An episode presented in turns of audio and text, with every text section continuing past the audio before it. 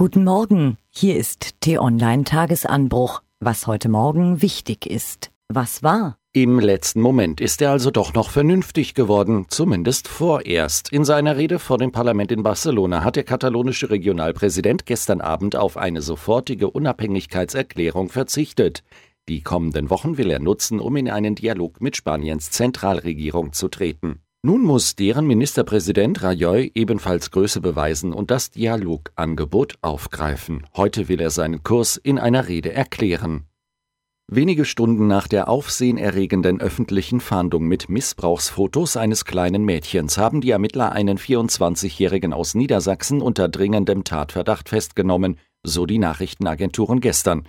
Der Mann stammt aus dem persönlichen Umfeld des vierjährigen Kindes und sei kein Unbekannter in der Familie gewesen.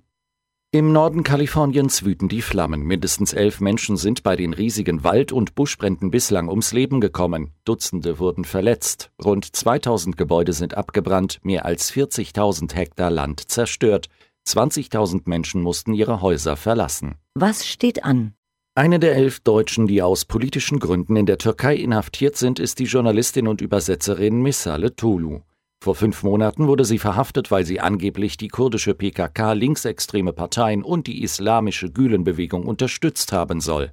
Auch der Ehemann und das Kind des Paares ist im Gefängnis. Eine ganze Familie als Geiseln des Sultans Erdogan. Eine Farce. Heute beginnt der Prozess gegen die 33-Jährige. Ihr drohen bis zu 20 Jahren Haft.